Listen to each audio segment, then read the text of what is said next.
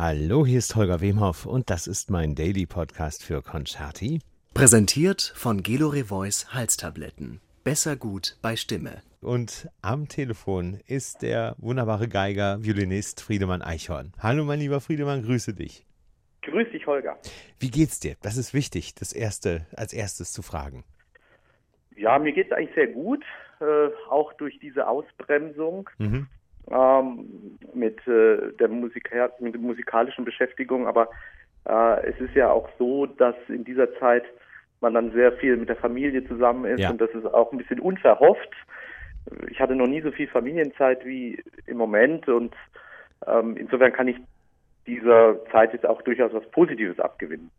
Äh, diese, diese Zwangspause sozusagen und äh, hin zu einer glücklichen Familienpause sozusagen. Ganz genau und das äh, hat sich bei mir auch direkt angeschlossen, ja. denn ähm, ich äh, habe das Glück auch an einer Hochschule unterrichten zu dürfen ja, in Weimar. Genau.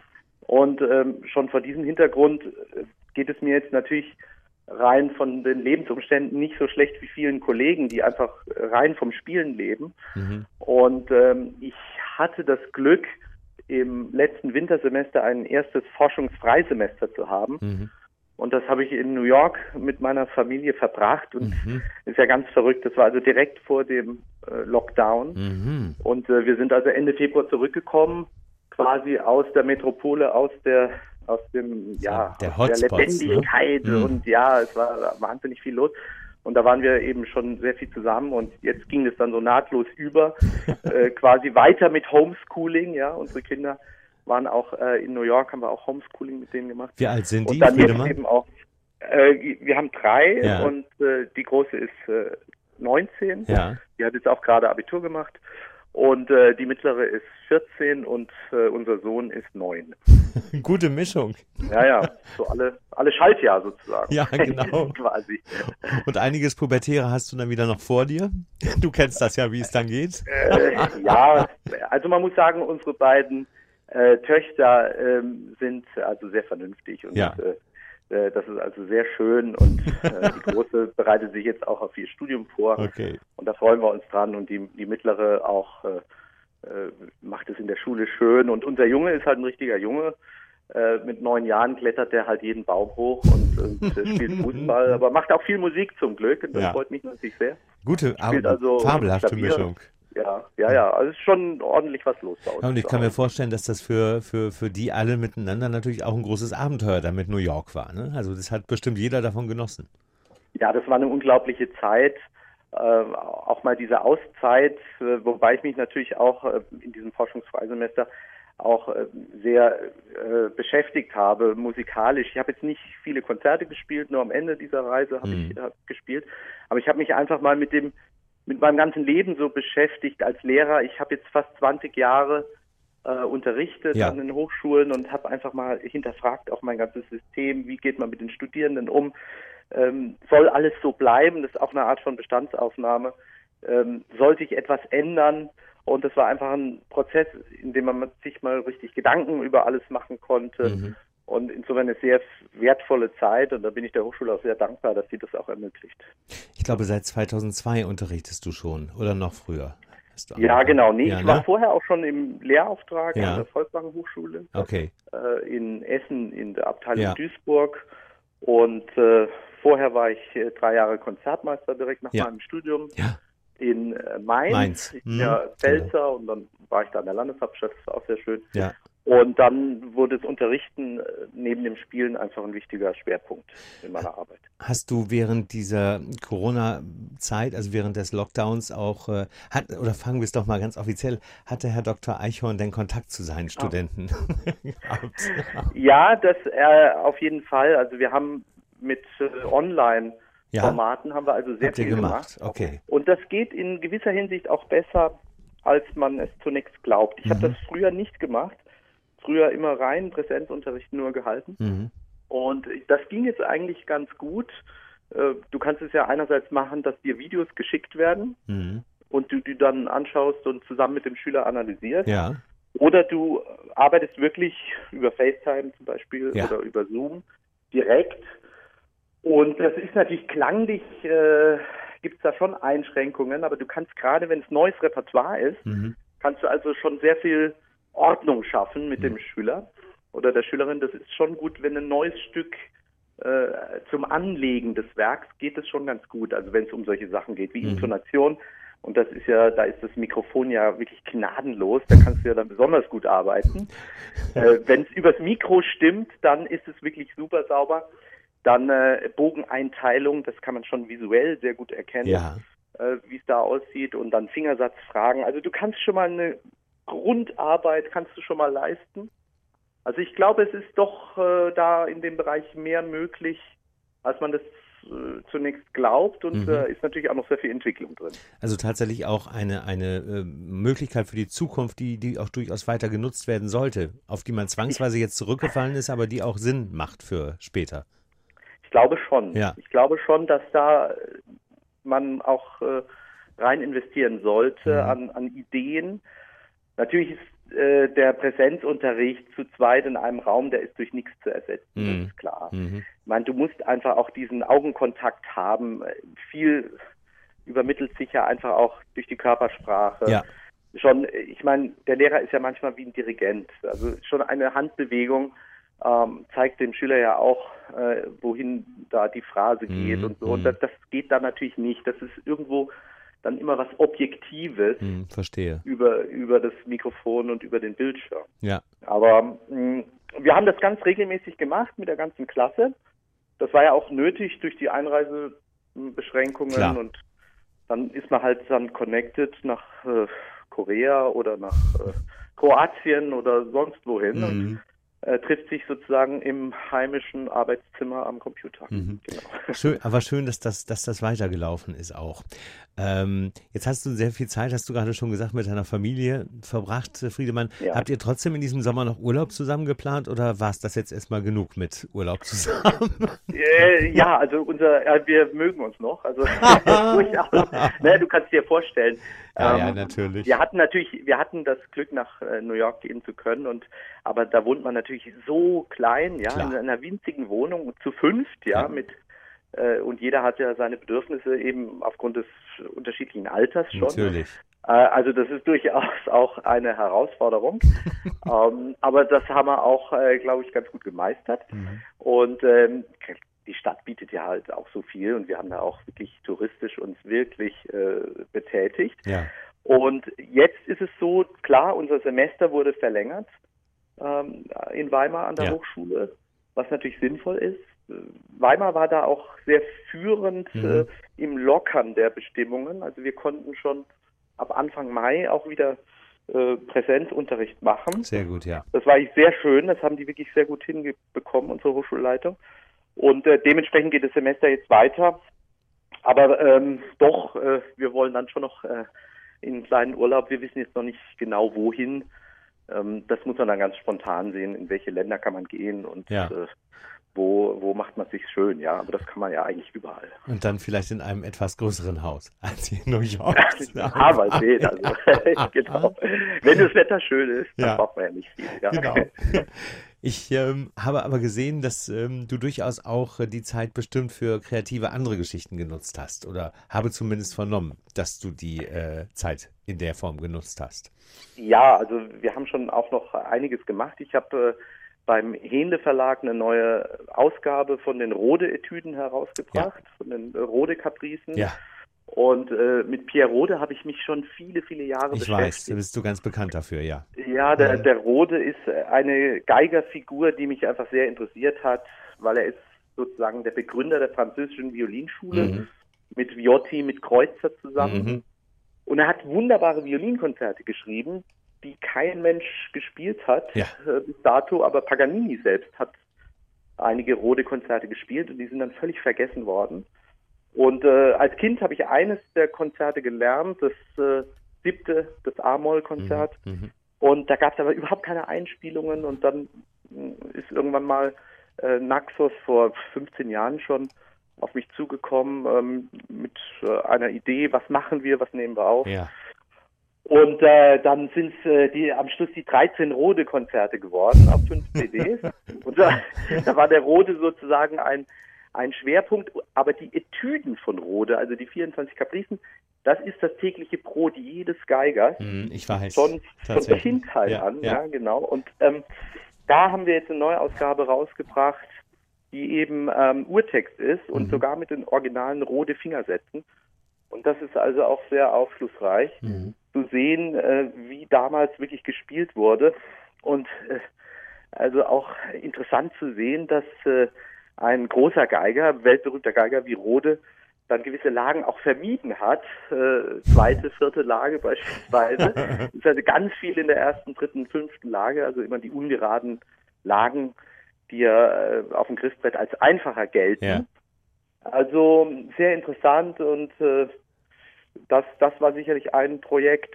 Äh, dann haben wir auch eine Uraufführung gespielt. Mit meinem Trio hatte ich eine schöne Konzertreise noch in den USA und äh, haben eine Uraufführung gespielt von Viktor Kissin, der ein Beethoven-Manuskript, seinen letzten Versuch für Klaviertrio, vervollständigt hat. Ah, okay. Und das ist also hochinteressant geworden. Ja.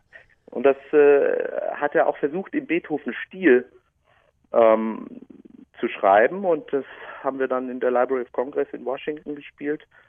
Und äh, das war also auch ein Erlebnis. Und es macht ja auch überhaupt Riesenfreude, immer bei der Geburt eines neuen Werkes. Natürlich. Und dann auch so ein spannendes, in diesem, ausgerechnet in diesem Beethoven-Jahr. Also, ja, also äh, wirklich super. Im ja. Beethoven-Jahr, das war natürlich die Idee. Und das ist ein, ja, das ist schon fast die ganze Exposition eines F-Moll-Klaviertrio-Satzes. Ja. Und äh, der schlummerte in den Archiven und äh, hat sich eigentlich nie einer bis jetzt drum bemüht. Und der Hene Verlag hat mir das gesagt und willst da nicht was machen und das ist doch vielleicht was. Ja, war das Feuer und, äh, da. ja, und das, das spielen wir jetzt, das hätten wir jetzt auch noch ein paar Mal spielen sollen, aber ja. Corona-bedingt war ja jetzt alles abgesagt. Ja. Aber jetzt kommt es wieder ein paar Mal. Ich, ich wollte gerade sagen, ja. du hast ja das große Glück, dass du eben auch in kleinster Form auftreten kannst und äh, nicht im, äh, im Orchester, im großen Orchester äh, auftreten musst. Absolut, ja. ja. Also ich freue morgen ist das erste Konzert tatsächlich wieder seit äh, Ende Februar. Ah. Und das ist äh, im Schloss in Ellwangen. Da gibt es eine sehr schöne Abo-Reihe. Mhm. Das spielen wir mit unserem Trio und das spielen wir dann auch zweimal hintereinander, das Konzert. Klasse. Wegen diesen Sitzbestimmungen. Ne? Ja. Du kannst ja nur ähm, so und so viele Leute ich reinlassen weiß, mit Abstand und dann spielen wir es halt zweimal hintereinander. Und ja. ich finde es aber toll, dass der Veranstalter das so durchzieht. Ja, super. Das machen wir nächste Woche in, in Münster, machen wir das nochmal in Steinfurt. Toll. Ja, das ist äh, Münster, Steinfurt, ich meine, da sind wir, du bist ja doch geboren. Äh, da, sind, ja. da sind wir sehr äh, affin, wir beiden, weil mein Vater kommt aus Münster, ich bin aus Nabrücker, also insofern ist alles okay. sehr. Ja, ja. ja, wobei ich war nie in Münster, witzigerweise ich war in den äh, ja, 49 Jahren meines Lebens, war ich tatsächlich zum ersten Mal seit meiner Geburt äh, vor zwei Jahren in Münster, als ich dort gespielt habe mit dem, Guck an. Dem, äh, Philharmonischen Orchester. Also ich kenne die Stadt gar nicht. Ich bin also waschechter Pfälzer. Ich bin Speyerer. Ja, ist schon klar. Und, äh, das hört man natürlich auch. Ja, ich kann das in so einem anregenden Gespräch jetzt hier, kann ich meinen leichten pfälzischen Einschlag wahrscheinlich nicht. Äh, hört man wirklich, hört man wirklich kaum. Aber immerhin kommst du noch in deine Geburtsstadt äh, zum Musizieren wieder zurück. Das hat ja auch Ja, was. genau, da freue ja. ich mich auch sehr drauf. Ja. Wo du, wo du gerade sagtest, Friedemann, Beethoven, um einmal noch ganz kurz die Brücke zurückzuschlagen, hat er nicht sogar mhm. für ähm, Rode sein, seine letzte letzte Violinsonate komponiert. Genau. War so, ja. ne? Richtig. Ja, so ist es. Da hat es irgendwo gedacht. Ja. Also daran genau. sieht man, wie, wie berühmt dieser Mensch auch zu der Zeit war. Ne? Also, Ganz großer ja. Geiger, der ja. dann nach St. Petersburg gegangen ist und dort Hofmusiker war ja. und äh, wirklich eine Riesenkarriere hatte und für sein besonders kantables Spiel so gelobt wurde. Äh, das äh, kann man auch daran erkennen, dass in seinen 13 Violinkonzerten tatsächlich kaum Doppelgriffe drin sind. Verstehe. Also sehr melodisch alles ja. angelegt. Äh, durchaus mit den typischen französischen Stricharten, also mhm. auch äh, kurze Spiccati und Staccati, das ist alles drin. Mhm. Aber er war also tatsächlich ein großer Sänger auf der Geige. Mhm. Und äh, ja, also ich finde diese Konzerte toll. Ich habe einige davon auch äh, auf die Bühne bringen können, zum Glück, ja. äh, wenn ein Veranstalter da mitmacht. Sich getraut hat. So, ja, genau. Also ja. meistens dann, wenn eine Beethoven-Symphonie noch im Programm ist, dann machen die das schon mal, die Veranstalter. Der Klassiker, dann haben sie genau. Die Brücke, Brücke zu Beethoven und ja, Beethoven hat ihm also die äh, gewidmet ja. und äh, Da ging es ja nicht so schief wie bei der Widmung zur Kreuzersonate. Ne? So ist es. Ähm, mit dem Bridge Tower. So, so ist es. Und es ist schön, dass wir auch so ausführlich jetzt nochmal über Pierre Rode gesprochen haben, weil äh, es ist, lohnt sich wirklich, den zu entdecken. Und ich glaube, dass viele Hörerinnen und Hörer unseres Podcasts sich dann nochmal animiert fühlen, äh, sich da ein bisschen mehr reinzuknien. Das ist also eine gute, gute Geschichte. Also, ja, es ist, äh, wenn man das Orchester Tutti am Anfang hört, da denkt man, das ist doch ja, das klingt wie so eine frühe Beethoven-Symphonie ja. oder äh, sogar schon so Sturm und Drang, so ein bisschen Mendelssohn auch. Also Aha. die Streicher richtig in Sechzehnteln legen los und dann äh, meistens das Holz ist äh, achtfach, die Bläser äh, besetzt. Also wir haben so ja Besetzung von einer kleinen Beethoven-Symphonie ja. und ähm, ist wirklich toll gemacht. Und dann eben nicht nur so virtuosen geklimpert, dass das Orchester dann nur quasi Umtata spielt, mhm. wenn die Geige sich äh, zum Solo erhebt, sondern das ist dann durchaus auch ein Dialog und da werden auch die Bläser zu Solo-Einsätzen animiert. Also da sind immer wieder tolle äh, Solo-Passagen auch von Oboe, von Flöte. Ja. Also es ist dann auch sehr kammermusikalisch gedacht. Ich finde es unheimlich spannend, diese Konzerte. Also es waren, ja, waren zwölf Jahre meines Lebens äh, Hast du damit dass ich daran gearbeitet verbracht, habe. Genau. Ja. Du hast ja, die, es gibt ja auch kein Notenmaterial. Ja, du hast die mit, mit den Jenaen eingespielt, ne? Mit Jena und Oder äh, hauptsächlich. Dem, äh, ja, ja, und die erste Platte war mit dem Rundfunkorchester. Ja. Kaiserslautern, was es damals Mhm, noch gab, mhm. was ja dann fusioniert ist und dann Genau. zur Deutschen Radiophilharmonie Ja. wurde. Also entdecken, entdecken Sie auf Ja. jeden Fall äh, Pierre Rode mit Friedemann Eichhorn. Das lohnt sich in jeder Minute, kann man sagen. Lass uns darüber noch kurz reden, was sich demnächst Ja. lohnen wird, weil da kommt was ganz Großes. Also vor allem Ja. für alle Fans von Fasil Say Ja. ähm, kommt da was ganz Großes, denn äh, da wird es ein, ein, ein Gesamtwerk geben, was demnächst veröffentlicht wird, an dem du maßgeblich beteiligt bist. Ja, also das äh, ist äh, wirklich ein Herzensprojekt von mir. Das sind die kompletten Violinwerke von Fasel Say. Mhm. Und äh, ich halte ihn einfach für einen der spannendsten Musiker Das ist überhaupt. ein ganz großer, ja. wirklich sensationell und rein auf die Geigenmusik bezogen, äh, gehört das für mich wirklich zu den besten Stücken der letzten 50 Jahre, was er schreibt. Und es gibt dieses wunderbare Violinkonzert, was ja schon 2007 geschrieben Ja. wurde, 1001 Nacht im Harem. Na, Das ist ja Genau. schon ein Klassiker, das wurde ja hundertfach gespielt Ja. überall. Und äh, über dieses Stück habe ich ihn kennengelernt. Das war das erste, was ich gespielt habe vor einigen Jahren. Und das hat mich einfach so angesprochen, dass ich dann auch äh, die Sonate von ihm gespielt habe. Die erste, das ist auch ein frühes Werk. Mhm. Und dann habe ich ihn auch kennengelernt bei einem Kammermusikprojekt. Und dann haben wir auch ähm, eben angefangen, das gemeinsam zu planen. Und jetzt hat er eben eine neue Sonate für mich geschrieben. Mhm. Die die zweite auf dann. Dieser, genau, die Ja. zweite Violinsonate 2019 eben äh, vollendet und die ist eben auch als äh, Ersteinspielung auf dieser CD, die jetzt im August erscheint, drauf. Das ist also auch ein ganz, ganz besonderes Werk. Da ist dann also neben dieser äh, Uraufführung oder neben der Premiere, Ersteinspielung Mhm. dieser Violinsonate ist dann eben auch das Violinkonzert dabei, ja, das du dann auch wahrscheinlich drauf spielst, ne? Genau. Und das ist dann von Christoph Eschenbach dirigiert das, also es ist eine Traumkombi dann. Ja, das ist super. Also das war mit der Deutschen Radiophilharmonie Genau. mit Christoph Eschenbach und äh, das war also auch äh, wirklich eine ganz tolle Zusammenarbeit und daraus ist auch äh, die Idee entstanden, dass es auch noch ein weiteres Violinkonzert geben wird in Ja. der Zukunft, aber das äh, kann man jetzt noch nicht so ins Detail gehen, aber das ist jetzt also angedacht. aber diese Sonate, dazu wollte ich vielleicht noch was Ja, sagen. unbedingt. Also ein, ein programmatisches Stück, wie die meisten Stücke von Fasil, haben ja einen, einen Inhalt, eine Story Mhm. hinter, hinter seinem musikalischen Ausdruck und da geht es um die Natur in diesem Werk Mhm. oder vielmehr um die Zerstörung der Natur. Also es ist sehr kritisch und ähm, konkret um den Mount Ida. Also das ist ein Berg äh, in der Türkei Mhm. und ähm, in diesem Berg, äh, der ist als Bergwerk quasi äh, verunstaltet worden Verstehe. und hat dazu geführt, dass da die ganzen Wälder und alles abgeholzt wurden. Mhm. Und genau das hat er in Szene gesetzt in, in diesem Stück. Also man hört das, äh, man hört richtig die Maschinen, wie sie den Wald abholzen und da erfindet der Fasil Say einfach Klänge, die sind wirklich phänomenal. Wenn er dann ganz unten im Bass äh, das äh, Klavier auch zudeckt und dann solche Hämmerschläge macht, ja, und dann dazu ein, ein Vogelgezwitscher in der Geige, also sehr programmatisch mhm. und durchaus kritisch, aber dann sind auch immer wieder Stellen drin, die, die ja Hoffnung bedeuten mhm. und äh, die, die sehr positiv äh, sind und äh, Hoffnung auf eine bessere Zukunft. Also ganz starke Musik, ein echtes Erlebnis. Also das, äh, wie man so schön sagt, jetzt bin ich auch angefixt. ja. Gut, dass also, es bis August nicht mehr so lang hin ist. Ja, genau. Vor allem wir, wir, Journal wir Journalisten bekommen die ja meistens ein bisschen eher. Richtig, ja, kriegst du, kriegst du dann bald und äh, krieg ich bald. Das, sobald ich habe sie selber noch nicht. Ich habe nur natürlich nein, nein, das Editing äh, natürlich ja. äh, miterlebt und ja. äh, es war toll im Studio zu sein und die Sachen mit Fasel einzuspielen und ähm, wir spielen das auch im Konzert im, im nächsten Jahr. Sehr schön. Ja, dann, äh, wie gesagt, also ähm, es, wir werden eine kleine Sommerpause in diesem Podcast machen, ab Mitte Juli.